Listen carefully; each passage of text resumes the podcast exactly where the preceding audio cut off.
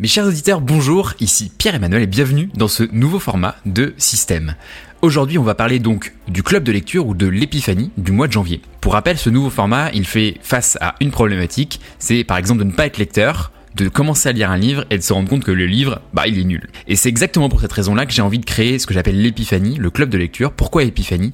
Bah, tout simplement parce que le mot épiphanie veut dire révélation, et donc j'ai envie de vous permettre d'accéder à ce moment où vous vous dites, waouh, incroyable, j'ai une révélation en lisant ce livre, j'ai vu cette manière de voir les choses d'une nouvelle manière totale que j'avais pas du tout envisagé par le passé. C'est un, un, format court qui a vocation à durer 5 minutes et vous proposez donc un nouveau livre par mois. Et donc l'objectif c'est de le lire en même temps que moi, donc se donner le mois pour le lire et de m'envoyer un maximum de commentaires, de messages en MP par exemple, pour qu'on puisse avoir des débats et qu'on puisse bah, réfléchir tous ensemble à ces livres. Vous l'avez compris, pour cette année, on aura 12 livres. 12 livres qui sont les pépites des pépites que j'ai pu lire. Je suis un gros lecteur, vous le savez. Et donc, l'objectif, c'est de vous proposer vraiment les super livres que j'ai pu euh, avoir euh, et que j'ai trop kiffé et qui m'ont vraiment provoqué cette fameuse révélation. On commence donc avec ce premier club de lecture au mois de janvier. Et pour ce premier euh, club de lecture, c'était un choix, évidemment, vous le comprenez, assez cornélien. Mais je pense avoir trouvé le livre idéal. J'ai décidé de m'attaquer à un ouvrage qui a été une de mes meilleures lectures ever et je crois d'ailleurs que c'est euh, un des livres préférés de Bill Gates ou en tout cas le livre préféré de Bill Gates. Je connais ou pas le personnage, je sais pas si vous savez à quel point c'est un personnage qui lit énormément, mais du coup le fait d'avoir un si grand volume et d'identifier ce livre-là comme étant euh, son livre préféré, c'est quand même significatif. Le livre dont je veux vous parler aujourd'hui s'intitule Factfulness ou en français Factualité. Il a été écrit par Hans Rosling qui est je crois décédé depuis et en fait ce livre ça nous permet de sortir des dichotomies faciles, euh, du gentil méchant, du blanc noir, etc.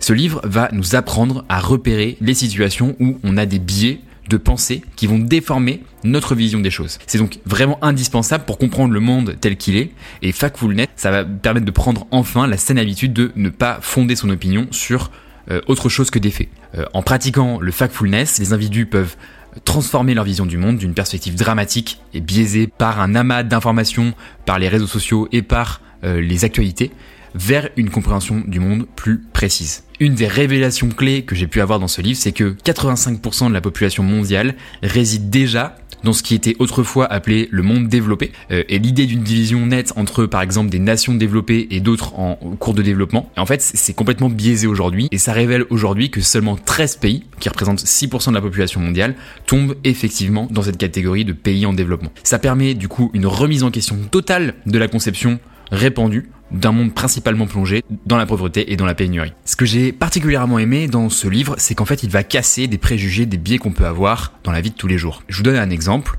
Euh, justement, il prend un exemple en disant identifiez-moi un pays où la mortalité infantile a augmenté. Et il dit rapidement qu'en fait, ce n'est pas possible puisqu'il n'y a aucun pays où la mortalité infantile a augmenté dans les dernières années. Et donc, euh, je pense qu'on est abreuvé tous les jours de nouvelles qui sont euh, pas forcément positives avec les médias, etc. Et justement, ça fait du bien d'avoir une vision un petit peu plus euh, objective. Et euh, il refuserait que je dise optimiste, mais en tout cas, qu'il soit plus objectif du monde de tous les jours, puisque aujourd'hui, en fait, on a des idéologies et des biais très négatifs quand on considère le monde d'aujourd'hui qui provoque une globale anxiété dans la population. Je vous donne quelques citations que j'ai vraiment particulièrement aimées. Je commence. Voici le paradoxe. L'image d'un monde dangereux n'a jamais été aussi diffusée, alors que le monde n'a jamais été moins violent ni plus sûr. Les peurs qui jadis permirent à nos ancêtres de survivre permettent aujourd'hui aux journalistes d'avoir un emploi. Ce n'est pas la faute des journalistes, il ne faut pas leur demander de changer. C'est une logique commandée à la fois par les producteurs du monde médiatique et par la façon dont fonctionne l'attention des consommateurs. La majorité de la population mondiale ne vit ni dans des pays à faible revenu, ni dans des pays à haut revenu, mais dans des pays à revenus moyens, pour un esprit binaire, cette catégorie n'existe pas. Or, c'est là que vit 75% de l'humanité, pile là où est censé se trouver le fossé. Autrement dit, il n'y a pas de fossé. 85% de l'humanité est déjà entrée dans la boîte de ce qu'on appelait jadis le monde développé. La plupart des 15% restants sont situés entre les deux boîtes. À l'intérieur de la boîte intitulée Pays en voie de développement, on ne trouve que 13 pays représentant 6% de la population mondiale. Résumons, les pays à faible revenu sont beaucoup plus développés que ce que les gens pensent, la population mondiale qui y vit est beaucoup moins nombreuse que ce qu'ils croient. L'idée d'un monde divisé dont la majorité serait enlisée dans la misère et la pénurie est une illusion, un pur préjugé, en un mot, c'est faux. Les valeurs machistes qu'on trouve aujourd'hui dans de nombreux pays d'Asie et d'Afrique, ce ne sont pas des valeurs asiatiques ou africaines. Ce ne sont pas non plus des valeurs musulmanes. Ce ne sont pas des valeurs orientales, ce sont des valeurs patriarcales telles qu'on les trouvait encore en Suède il y a 60 ans. Et avec le progrès économique et social, elles disparaîtront exactement comme elles l'ont fait en Suède. Elles ne sont pas immuables. Si vous fabriquez votre vision du monde en vous fiant aux médias, c'est comme si vous vouliez vous faire une idée de moi uniquement à partir d'une photo de mon pied.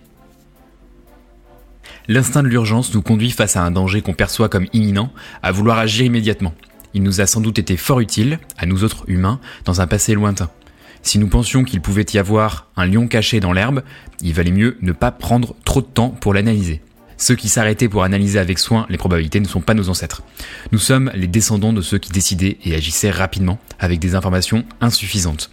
Aujourd'hui, nous avons encore besoin de l'instinct de l'urgence, par exemple quand nous devons éviter une voiture qui arrive de nulle part, mais maintenant que nous avons éliminé la plupart des dangers immédiats et qu'il nous reste des problèmes plus complexes et souvent plus abstraits, l'instinct de l'urgence peut nous égarer et nous empêche de comprendre le monde qui nous entoure.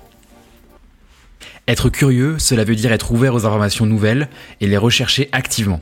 Cela veut dire accueillir les faits qui ne collent pas avec notre vision du monde en essayant de comprendre leurs implications. Cela veut dire permettre à nos erreurs de susciter votre curiosité plutôt que votre embarras. Comment diable ai-je pu me tromper à ce point à propos de ce fait?